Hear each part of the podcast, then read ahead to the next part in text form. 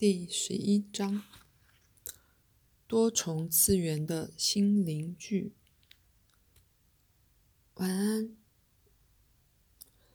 基督并未被钉死在十字架上，所以他并没有复活，走出墓穴。随后，他也没有升天。可是，以圣经戏剧性的说法，基督是被钉死了。他自墓穴起身而升入天堂。不过，复活和升天的确是一个戏剧事件的两部分。就教条而言，光是由死中复活，显然还不够让人们会追随基督。你无法有个新复活的死人与生者混居的世界。在这样的复活后，存在的必是一个灵性的领域。且说，在历史事实里，并没有钉十字架、复活或升天的事。以历史的说法，并没有如圣经上说的基督，没有那个一生与圣经所列细节相合的人。教会的组织是个历史事实，基督教的力量、奉献精神和能量及组织的专门知识是无可争辩的。基督教是建立在伟大的宗教与心灵的洞察力上，也是无可争辩的。在某个程度上，它涉及了对主观实相的直觉性重组，然后才可变成客观实相。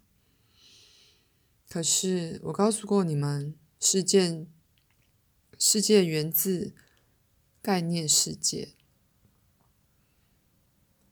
这好像无可置疑。在发生了某些事时，如果你能回到过去，隐形的研究那个世纪，你会发现基督教的诞生。挂号，也如我说过的，虽然我比较喜欢说，我很想看真的发生过什么，但，嗯，挂号，但基督教并不是在那时诞生的。你可以说阵痛是发生在那时，但诞生本身得等上一阵子才会发生。犹太的牧羊人代表该被丢弃的胎盘，因为在新宗教未诞生前的早期，是犹太的传统滋养了它。如你所知，基督是个普通的名字，因此当我说有个名叫基督的人卷入那些事件里时，见你灵魂永生，我并无意说他是圣经上的基督。他的一生是最终用来组合圣经基督形象的那些人生之一。群众心灵正寻求一个改变，一个推动力，一个绽放，一个新组织，一个救赎者的想法一点也不新，且是在许多传统里的古老想法。如我以前说过的，那部分的世界充斥着可能的救世主。自我宣称的先知们，之类之类的，而以那种说法，人类伟大的心灵欲望照亮并且充满那个心理风景，以一种新的急迫与意图充满准备好的心理模式，只不过是个时间问题罢了。有过许多位被放弃的救世主，其环境。特性和能力几乎是所需要的那一位，几乎完全符合心灵的条件，但他们由于一些理由而不适合，像错误的种族或时机不对，他们与时空的交汇并不符合要求。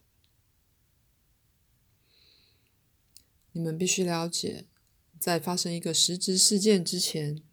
存在的一长串心理实相，你们必须了解人对于成就、戏剧化和心灵创造的需要和容量。在那些时代发生的事，如今也在这时代发生。你们现在有数不清的导师，有很多仿佛在行奇迹的人，并且有些真的行奇迹。因此，在那些日子里，有些颇不相连的事件。被用作伟大的心灵活动焦点。人们想要相信，因此他们的信念改变了历史方向。事件根本没发生，并没有关系，只要信念发生了。而信念是人们对于直觉知识、内在知晓和灵性理解的反应。这些全都必须流入实相，透过人自己的理解流入心理的模式。当他经验历史时，他们必须流入历史事件，必须触及时代，而借由后代子孙。转换那些时代来触及时代。我要你们了解，那个成就，在其伟大处是令人兴奋不已的。人由他的心灵形成一个多重次元的心灵剧，以致他的光击中这个人或那个人，这个或那个地方，并且形成一个比任何实质事件所可能是的更强而有力、令人兴奋的故事。因此，他才有那么大的力量。